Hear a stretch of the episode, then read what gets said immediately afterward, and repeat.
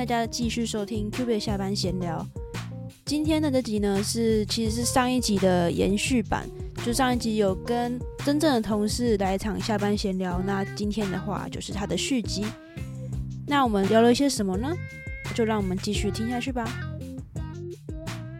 突然想到，再聊一下怎么在这么有进度压力，或者说老板性子很急的情况之下的生存之道，你要怎么让自己更有效率一点？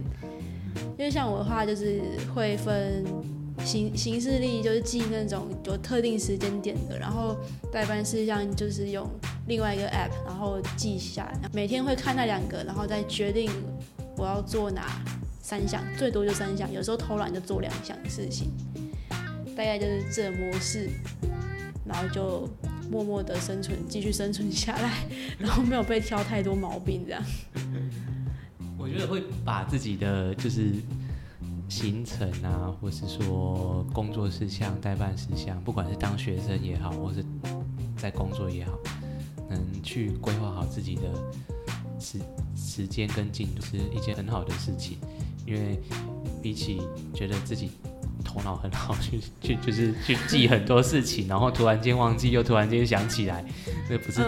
不仅给自己困扰，也是给别人困扰。对的的的这种状况，嗯，那很多种方式，其实我都很很尝试过很多种。例如说，我以前大学的时候，尤其大二的时候，从期中考过后，有几科要考啊？是，反正就大概四五科考试，然后几乎每一两个礼拜就考试，反正就是这个礼拜是 A、B 两科考，下礼拜是 C、D 两科考，然后这样一路考到考到学期末学期末，所以会有很多读书或是考试的进度进度这样。可是我那个时候其实就是手边常常会有一些参加活动送的小笔记本，丢掉可惜，放在那边送人就就好像很没有诚意。所以，所以那个啊，想说啊，那个与其去买一本自己很漂亮封面、自自己很喜欢的漂亮封面的笔记本，但是没写几页就丢在那边的话，我就拿这个自己想丢掉又丢不掉的嗯，的小笔记本来记一些代办事项，就做一件事情就划掉一件事，做一件事情划掉一件事情。嗯，对，那我觉得这样就是让自己比较有规律一点。所以你会全部都写下来吗？有时候常常会一一口气想到什么就写下写什么东西，但是完成的进度其实不不是那么的那么的一致啊。对啊，因为我想说，如果像我刚我刚刚说我最多选三个，因为我觉得超过三个我就不想做了，我就开始挑那个最轻松的开始做，对，然后之后就啊那个剩下比较难的啊，那就明天再做，然后变成好像没什么进度这样。嗯，对。然后后来因为有在学校的处室打工，所以就是可能会安排一些时间。那那时候刚好手机，就我爸买了一只 iPhone 给我，那时候是 iPhone 四吧，然后所以哎、就开始用它那个行事历的功能。嗯，对，那个时候应该有有这个功能了吧？应该有吧？它应该是一直在内建之对类的。对对对，那那个时候就有认真的，而且它就是可以分类啊，例如说生活啊、工作什么的啊，对，然后电脑上它可以同步，同就是你也可以标上不同颜色，然后跟电脑同步，就很认真的去去去同步，然后记录这些你该做的事情，然后时间到手机就跳出来跟你讲说哦要做什么事情。嗯，那自从后来就是下一代的手机出现之后，买了新手机之后，那件同步的事情就没有再做。那你现在比较常用的什么方法？现在吗？呃，其实还是回归到手写的习惯。那你会一一天就是就只写当天的吗？还是因为你刚刚我记得刚刚你好像有讲到你有买一个小白板对，那白板的事情就会变成是在写大比较大的事情，例如说我某个分析要在什么时候做完，或是嗯。我的 paper 某某什么哪天要写完截止，这样。就是比较像是写计划，写一个计划的排程表在那边。嗯，其实我买白板的目的本来是想说，本来想到了研究灵感可以写下来，但是我房间实在太小，我只能买五十乘七十公分 的白板。其实也蛮大了，其实如果五十乘七十也蛮大。但是写完几条条列式就满了。后来哦，那但是工作上的事情其实比较细碎、更细节的事情，例如说比较像实验笔记。其实做实验笔记的习惯是从研究所开始，其实老师都会很要求我们做做实验笔记。他不见得要求你一定要手写，但是做实验笔记的的事情上，其实是是很很重要的。然后，所以我在开始这个新工作的时候，我又买了三本笔记本。你好，我很喜欢买笔记刚本。刚刚休息的时候说，我买了很喜欢买空白的笔记本。然后，但是、对我买了两本空白的笔记本之外呢，我又买了一条有格线的笔记本。格线的笔记本是要来写我在这个单位里面工作，在我身上要执行的 project 有几个。那你现在比较像是重要的事情，就写写你的白板，然后当天再用笔记本就看要写要做哪几项，然后再另外写出来。但是这本笔记本在几个月前就被我荒废了，因为赶不上我原本写笔记本的进度。因为笔记本我会，我那个时候预计我说我每天记一点东西，但是我要在每一个礼拜的结束之前先整理好我我这礼拜做了哪些事情，然后我下一个礼拜要再做哪些事情。因为其实呃，现在做这些实实验笔记或研究笔记的时候，比较不会像以前做实验，就说我诶加什么东西跟什么东西混在一起，然后去做什么东西啊，data 有没有出来这种记录，比较不会像这种。现在在做资讯的分析，通常会是，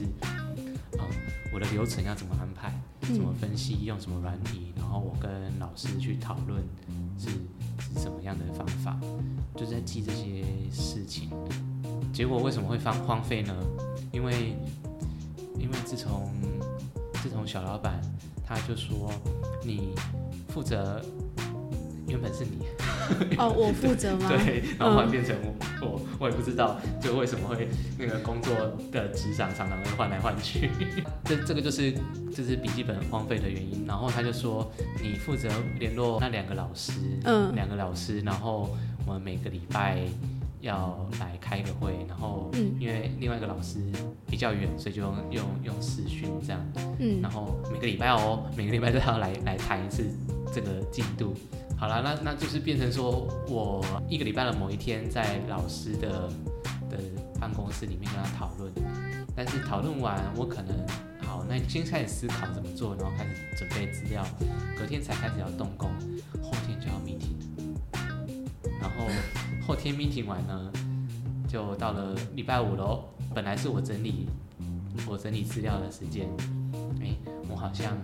昨天，呃，我礼拜二跟老师讨论的方向，嗯昨天被大改了。那我我我会来不及，会变成完全另外一件事情。对，然后所以就把整个进度就调成说，好吗？我们就是决策日是礼拜四，然后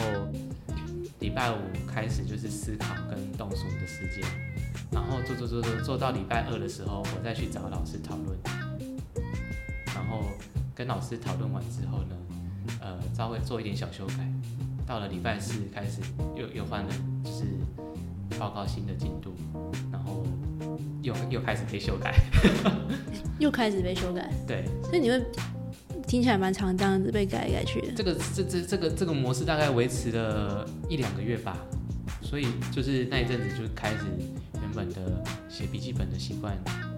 当然，这种这种写笔记本是写安排研究进度的笔记本。那如果说是在实验细节或是研究细节那种东西，其实都在在写指令的时候就就边打边记录，嗯就跟做实验一样，其实也是边边做会边记录这样。那我们就聊我们怎么样去因应这么紧凑的排一一堆的进度。因为我我的话会变成，有时候我会觉得我的我的那个生产力啊，或是我的效率，其实来自于就是我这个人实在太过懒惰，所以我就一直想一堆方法，然后开始想要偷懒之类的。就是比如说有什么东西一直，就是我觉得很耗时间，我就会想想办法让它自动化。就譬如说我我超喜欢做 template，就是上一个档案拿出来当 template，然后修一下，然后我再把其他的 data 贴进去，就很快就可以分析完我我要我要看的东西。对，就会想一堆办法偷懒。我曾经是想过买那个呃买条码机，印条码，然后我就可以用扫描、扫那个条码，这样也蛮好的。因为我知道好像抽医院抽血也是扫那个条码，对啊，对啊。但是我觉得医院抽血那个条码是很厉害，是哦，因为我以前也是在医院实习，然后就比如说我们要上呃，就是测一些生化数值好了，可是这人可能不是只有测一个，比如说他测同时测五个好了，虽然他抽一管血就够，可是他那管血可能他要测五个项目，但是他只会一个把口，只会一个条码。然后我们然后上放到一个算架子上面嘛，然后机器手背就会去夹嘛，然后当他扫到的时候，可能他就扫到说哦，他要测这五个，他就真的只会测这五个，然后下一个下一个的的简体可能不测三个，但是它不同的三个，但是它可以很直接的就是完全自动化这个部分。科技始终来自于。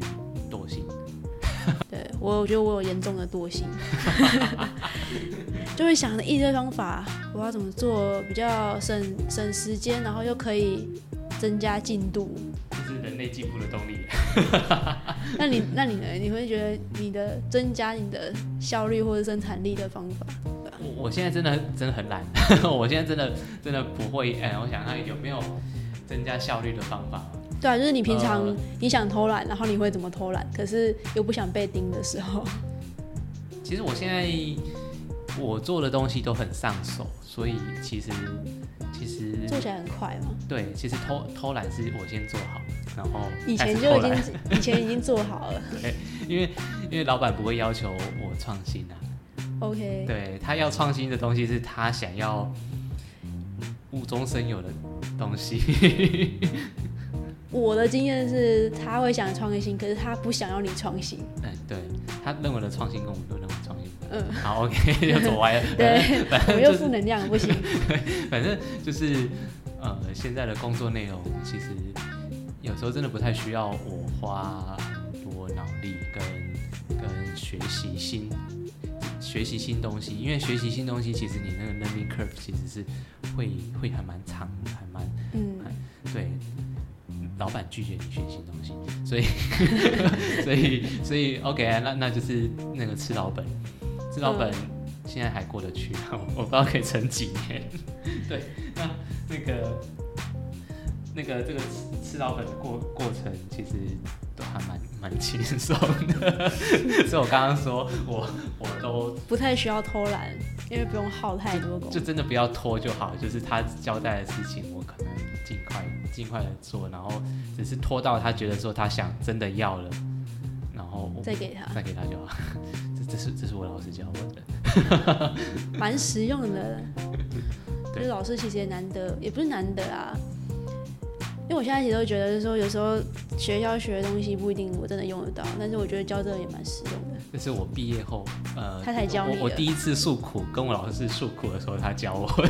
我还以为你已经你还在你们老师那边的时候，他就教你。没有，我我想说这个也太大胆了。我我我听完当下我非常惊讶。那一天他还跟我说，那个，哎，我我们去吃麻辣锅。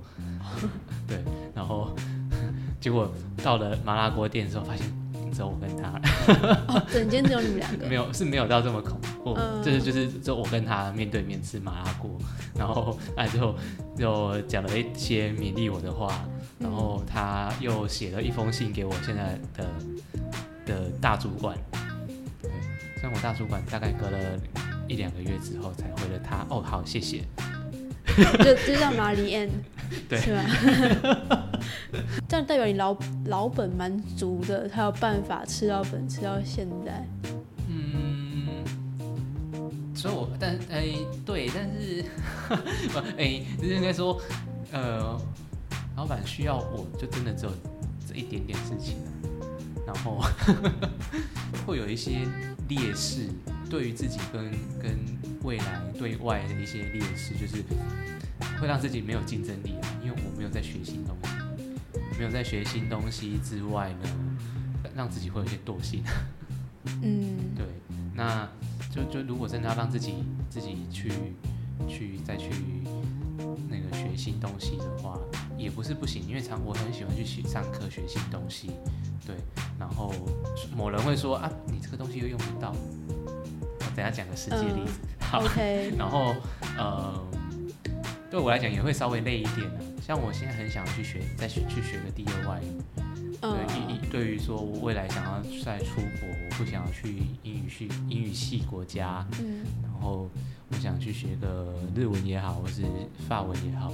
对，去去别的国家，哎，我想看看不同的世界啊。虽然说嗯大家都说美国好，美国好，我还是我我我我我我不觉得美国。其实我跟我跟你一样，就是我也想要出去，就是觉得自己在这边有点，也不是怠惰啦，就是我觉得我不知道可不可以用那种有志不能伸来来形容，就是有时候学习，我觉得学习是需要一个一个氛围吧，就是说你比如说公司也好，或者是或是你是学校也好，那就是你在比如说你在这个团队，然后大家大家的关系怎么样，然后大家的气氛是怎么样，然后你可能会觉得说，哦，你在这很有归属感，然后你会觉得说啊，我要去学新东西，然后这样我回来的话可以再呃帮忙到团队之类的，这样可能就是会一直想要去学，但是现在会我的状况是，好又开始负能量，好烦，就是会变成说。我不想，我下班就是要完全下班，我不想要再浪费更多能量在在的 order 上面，嗯所以对我想学我想学的，但是不一定跟我的呃真正的专业有关系。我来说我刚刚说的那个例子，其实是应该是两件事情啊，就是做如果是说工作跟工作上又可以学习上的话，我真正觉得有学习到，就是让自己觉得有点压力，但是学完是有成就感的的的事情上，其实是呃，我原本应该是不会来这边上班，对我本来找我去上班或是当研发替代的单位，其实不在不在这边。嗯那呃，那算是去我学长那边吧。那我我学长那边去我学长那边，其实就是完全学新东西。那我学长跟我差大概就是十十岁。那嗯他虽然也是一个，他也算是一个就是研究员，他算是就是就是进去的话，也算是他也是我的主管，但是那种氛围上确实是比较像是他把我当成他的同事看待，因为他就说，哎、嗯、就是如果你进来的话，嗯、我们可以来想一下，嗯、要来做什么样的计划，那一起动脑。就比较平行呃平，就是是平等的，比较不会是完全上对下或是怎么样。那他就说，哎、我们一起来想嘛，然后一来一起来做一个新的东西，因为他也想借着多了一个人来说，多了一个脑，多了一个脑的话，嗯那就是其实可以帮忙多想一些事情。那他给我他给我的想法是这样，那以他自己的以他自己的立场，他是说，我当然希望你来，那但是为了你好，我觉得你是出国比较好。对，那后来出现了竞争者，那很不幸的竞争者赢了。那但当中有一些争争执嘛，最后的协商就是说，好，那我想要达到一个三赢的方面，那就是说，现在这个这个老板，那你我要求你去找我的学长合作，你把我学长就是 involve 进来在在计划里，那我觉得我我如果有需要依靠，我心里是想依靠啦，但是你嘴巴我是讲说，呃，有问题我可以请教他，嗯嗯这样把把学长抓进来在里面，对三方都都好，就就目前是达到这样。那为什么现在老板会赢呢？好啦，那因为学长那个研究机构有点偏远，嗯，OK，基于各种的那个生活方便性让，我们选择在在台北。对，那有好有坏啦。对，好，那这是负能量到这边结束。但是我我要讲的另外一个例子是说，呃，持续学习，持续学习。呃，我很喜欢上去上统计的课，统计或者分析方法。可这些东西往往不是在医学领域上先开发出来的，那也不见得说所有的工具或是医学领域上的工具都当初是为了医学而开发的，对，只是没有东西是百分之百的正确答案，那只有最适合、相对相对最适合的答案，嗯。或者有时候最适合答案也不会只有一个。那哎，这个是在我上班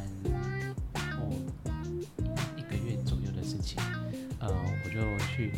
东海大学有一个老师邀请了一个外国的讲者来上了一门统算统计工具的课，对，它是免费的，你要提早报名，然后去去就好。对，那呃这个东西其实我之前就有有听这个名词很有兴趣，然后但是没有亲自去动，所以不知道这个东西叫结构方程模型。它其实就是把你想要分析的分析的